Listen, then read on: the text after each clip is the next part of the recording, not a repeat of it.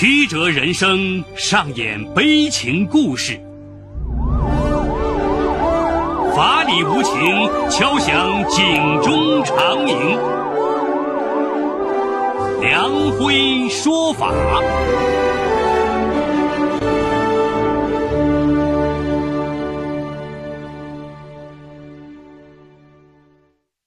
梁辉说法由上海故事广播与现代家庭杂志社联合播出。好故事，好声音，听众朋友，大家好，我是梁辉，欢迎收听梁辉说法。今天我要给大家讲这么个故事，叫《贴身女秘书是间谍》。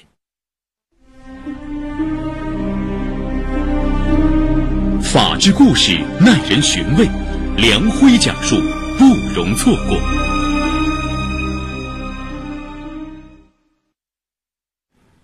二零一四年十二月十八号，厦门市星源科技公司总经理张青得知女秘书吴小林因涉嫌侵犯商业秘密罪被检察机关批捕的消息，不顾办公室主任也在场，顿时正在那儿，神情异常的紧张。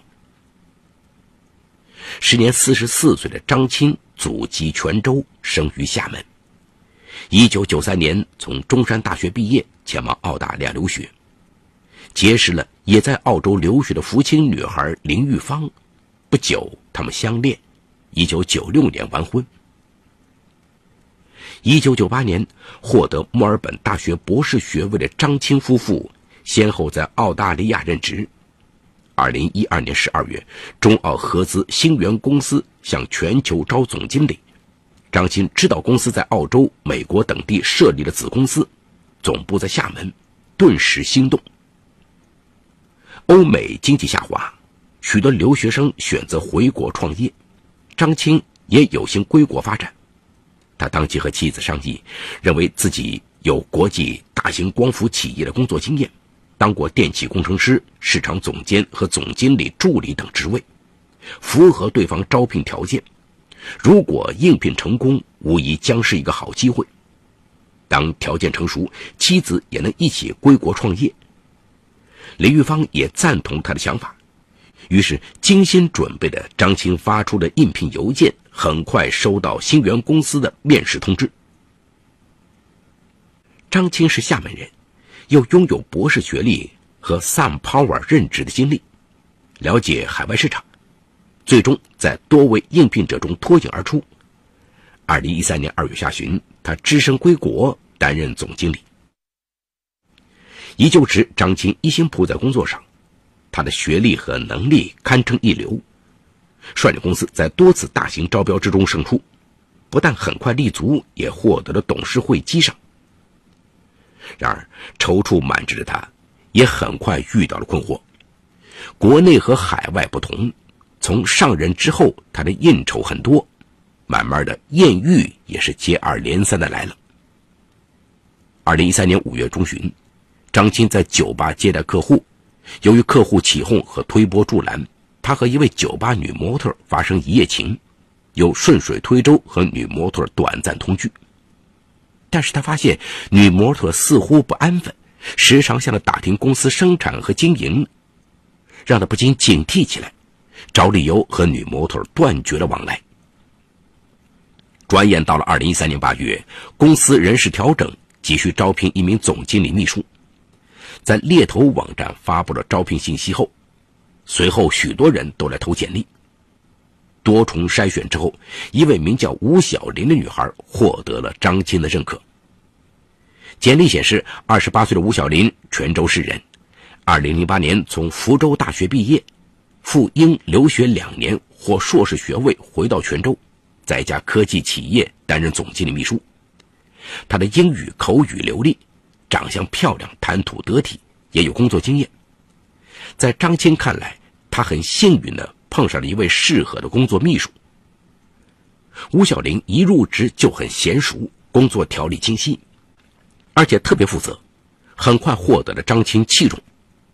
二零一三年十一月中旬，入职两个月的吴小林随张青和市场部工作人员去香港洽谈一笔进出口业务的经历，让张青对他刮目相看。那天双方商谈成功之后，由于张青急着去见另外一个重要客户，而且合同文本已经数次修改，他匆匆看了一眼就准备签字。吴小林却主动对他说：“张总，我再帮你看一下吧。”结果细心的吴小林发现，合同中的价格美元居然写成了元，一字之差为公司避免数百万的损失。此事之后，吴小林的细心给张钦留下非常好的印象。出差回来，张钦专门请他吃饭，以示犒赏。之后，张钦几乎每次出差都带上他，也对他格外照顾。出差途中，给他买点首饰和衣物之类的礼物相送。平凡的相处中，吴小林显然也被张钦的关心感动了。不过，张钦的关心。也是别有用心，毕竟他的妻子远在澳洲，在和吴小林经常出差的过程中，他早对年轻漂亮的吴小林暗生情愫。二零一四年二月中旬，张青和吴小林出差上海去参加一次行业展览，出差途中恰好遇上情人节，当天晚上，张青特地带吴小玲上酒吧过了个情人节，不但给她送上了一束玫瑰，还送给她一条手链。玫瑰手链的含义，那么明明白白，加上节日气氛和酒精的发酵，尚未找到男友的吴小玲怎么挡得住怦然心动的感觉？当晚，他们的关系终于发生了实质性的跨越。此后，他们越发亲密，隔三差五住在一起。然而，张钦怎么也想不到，吴小玲来公司应聘秘书，其实是身负使命的。吴小林提供的应聘资料虽然真实无误，但他还有另外一层身份，他是泉州保利科技公司的股东之一。原来，二零一零年底留学归国的吴小林有意创业，但又缺少资金，他首先应聘在泉州一家生产塑料薄膜的科技公司当总经理秘书。虽然已经跻身白领阶层，但他的骨子里有泉州人的闯劲儿。一心想当老板，从来没有放弃寻找创业的机会。二零一一年十月，吴小玲等到了一个好机会。以前在新源公司当营销总监的堂兄吴蒙，在行业经营多年，知道他利润丰厚，而自己掌握一些市场资源，有意回到泉州创办公司。他和这位堂妹从小一起长大，关系很铁。当初堂妹去英国留学。不但是他的建议，而且还无偿的资助了十多万元。得知堂妹创业心强烈，加上自己也想创业，吴蒙和他聊起此事。考虑到资金短缺，家境也一般，吴小林又动员了当时就职的公司老板入股，于二零一二年初在泉州工业园注册成立了保利科技公司。当时没有多少资金的吴小林倾尽所能，通过向亲友借款、银行贷款、堂哥垫资一百五十万等，占了公司的百分之二十股份。凭借着吴猛多年积累的人脉，公司业务迅速拓展。然而，他们在和新源公司争夺几个大型客户时，总在最后的关键时刻失败。后来查找原因，得知新源公司刚刚开发了一种切割系统和软件，经过一年多的升级完善，在市场上获得好评，慢慢形成了竞争优势。为了构筑技术壁垒，这套软件不公开销售，只配备在切割设备上使用，传输数据也经过加密，其他企业的产品无法识别。吴蒙和吴小林等几位股东商量。想获得更多市场份额，必须突破星源的技术封锁，兼容它的数据。最后，他们商议，一边研发，一边想法从星源公司获得这套软件，从而兼容它的加密数据。起初，吴蒙试着凭借以前的关系，想找掌握软件的星源公司研发部工程师，以技术入股的方式提供软件内核，但没有成功。后来，吴蒙得知星源公司总经理刚刚走马上任，而妻子在海外，于是有心从张钦的身上打开缺口。吴蒙通过圈内朋友多次邀他去酒吧消遣，买通了两位女模特接近张钦。不料女模特的表现太直接，立即被张青察觉不对头而断绝了来往。当吴蒙等人准备放弃计划时，二零一三年八月初，他们从网上得知星源公司在招聘总经理秘书。一心把事业做大的吴蒙心中突然冒出一个念头，和吴小玲一商量，吴小玲犹豫半晌也点头同意。嗯，应聘秘书当卧底，伺机窃取那套软件。股东会上，吴蒙和吴小玲的计划得到公司其他股东的赞成。最后，股东会作出决议：如果吴小玲成功获得这套软件系统，他的银行贷款三百万利息由公司偿还，同时他的个人股份增加百分之五。这么优厚的条件，吴小林当然也豁出来了。他专门雇请高手做了一本很精美的个人简历，前往星源公司应聘。他的外貌、学历、工作经历相当出众，如愿以偿的获得了这个职位。虽然吴小林是带着使命而来，为了赢得公司张青等人的信赖，他的工作确实认真负责、兢兢业业，很快得到了张青器重。起初，面对张青不时送些礼物，他还能极力保持理智，但时间一长，尚未恋爱的吴小林对于张青的关心也有点无法把持住自己了。当然，由于巨额利益的驱动，他也没有忘记使命所在。他以张金让他了解生产流程、方便和客户谈判为由，从研发部门偷偷拷贝了那套软件，多次借用工艺流程图暗地复印了，偷偷带出公司交给堂兄吴蒙。保利公司获得了这套软件后如获至宝，一边迅速组织破解加密方法，一边立即践行诺言，开始代缴他的银行贷款利息。吴小林陈述。贷款利息解除之后，他如释重负，一身轻松。他本想立即离职，但考虑保利公司不久要宣布全面兼容各种加工数据，包括新源公司的数据，容易引起怀疑。他决定在春节后提出辞职申请。而就在此时，他和张青在情人节出差上海，终于激情难耐，和张青发生了性关系。因为在安全期。他在激情之后也没有采取措施。不料个把月之后，他发现自己的例假没来，一上医院检查，居然怀孕了。突如其来的情况，先是让他措手不及，在家急得团团转。然而，当他的心情慢慢平复，他开始考虑更多了。张青每次和他发生关系之后，总要询问他的生理周期，似乎特别担心她怀孕。同时，他也想到自己向堂哥借了一百五十万垫资，他蓦然意识到，张青年薪一百八十多万，还有年终奖，每年收入相当可观。这次意外怀孕，也许他能抓住他的弱点，做些文章，收获更多。二零一四年八月初的一天晚上，在张青租住的房子里，吴小玲。突然掏出一张医院化验单，告知张青她怀孕了，同时声称自己本不想告诉她，但又觉得这种事情必须让她知道，听听她的想法。果然，张青从来没想过要和妻子离婚。一听到这个消息，就有点惊慌失措。在沉默了一会儿后，他如实的告诉吴小林，请他把胎儿处理掉，他愿意补偿。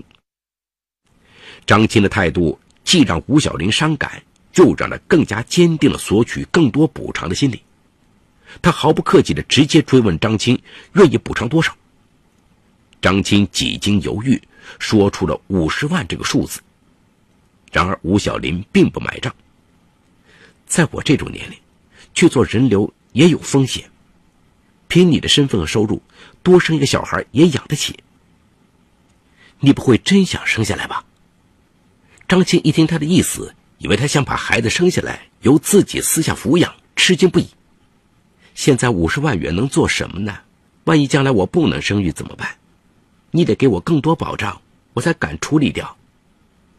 吴小林只好更加清晰的表达：一番讨价还价后，无奈的张青答应给了一百五十万经济补偿。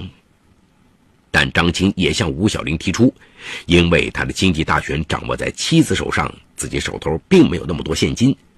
如果他不帮忙，自己也没有办法短时间内筹集那么一笔钱。张青提议的帮忙是让他以公关费用为由，和他一起从公司套取现金。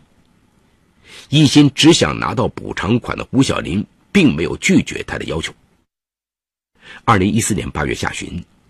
西电东输项目的谈判当时正在进行，张青周密谋划，以业务公关费为由，让吴小玲打了一份申请报告，然后由他签字，又给了一个朋友公司的银行账号，让吴小玲以公关费名义让财务转账六十八万元。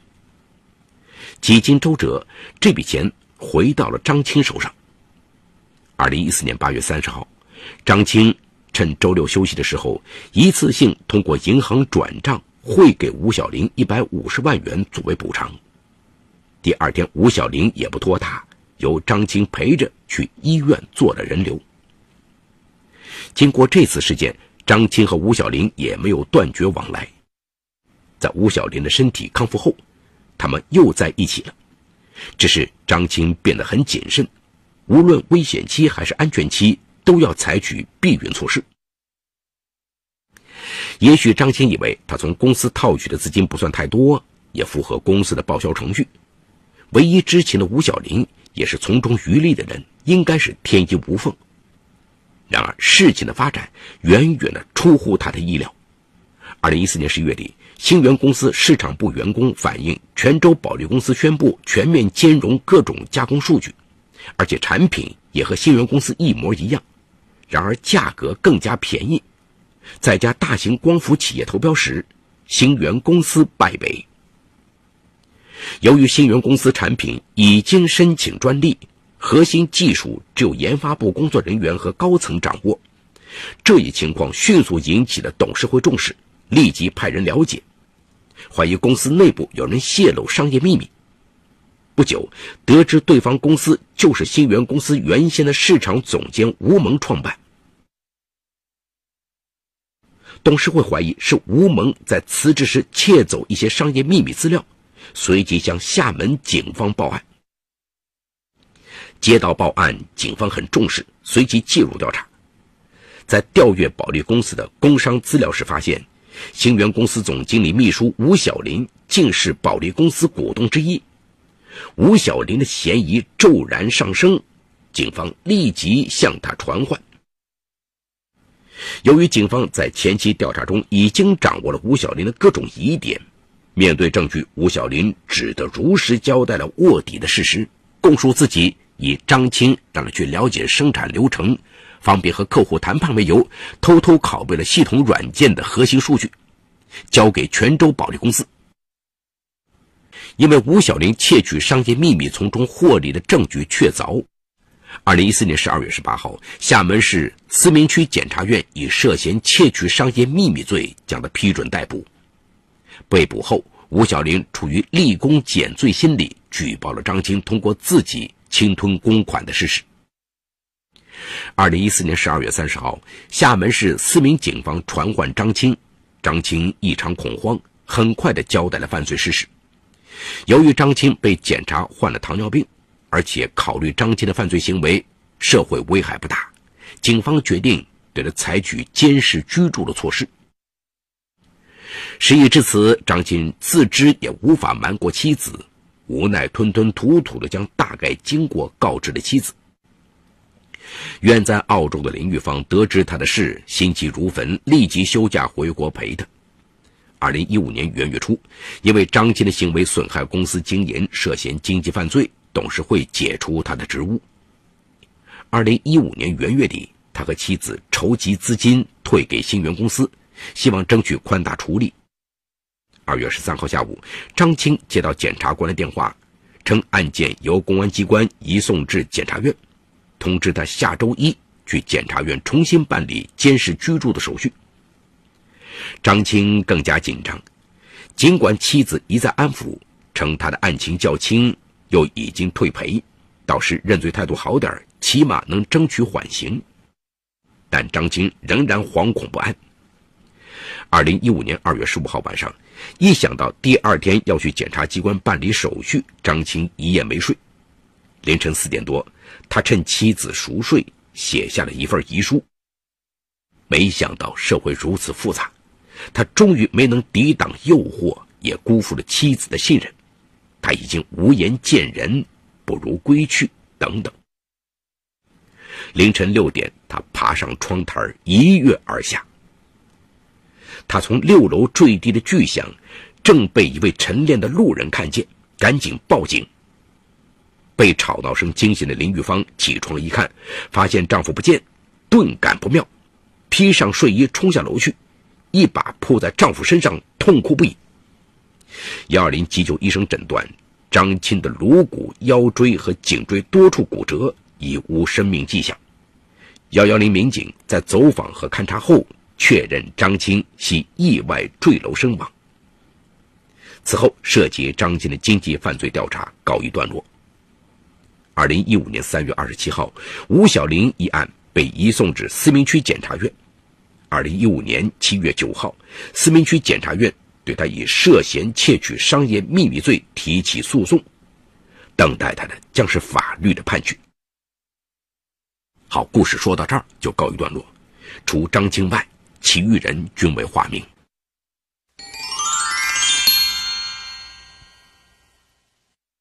故事的结局让人唏嘘。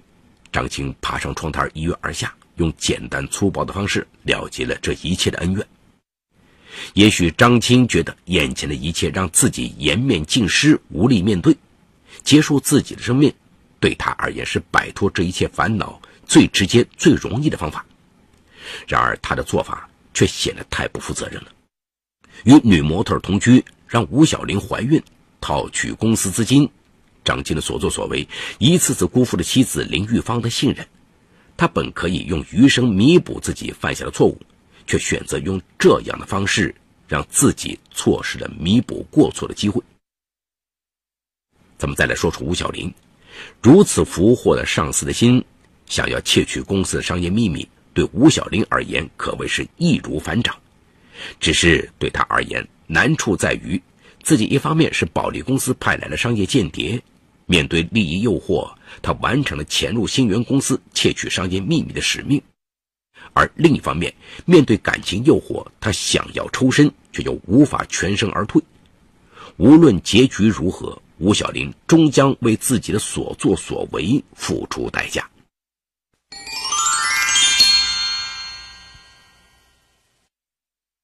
好，感谢嘉定区人民检察院为本次节目提供的帮助。本次节目编辑主持梁辉。后期制作王文琪，监制赵杰、张建红。感谢您的收听，我们明天再见。说法解律，民法析理，关注民生百态，记录法治进程。大家好，我是梁辉，欢迎收听梁辉说法节目。现在，请您发送“阿基米德”四个汉字到幺二幺幺四，获取下载链接，并关注梁辉说法节目。我们将与你在线下进行零距离的互动。欢迎你们的加入。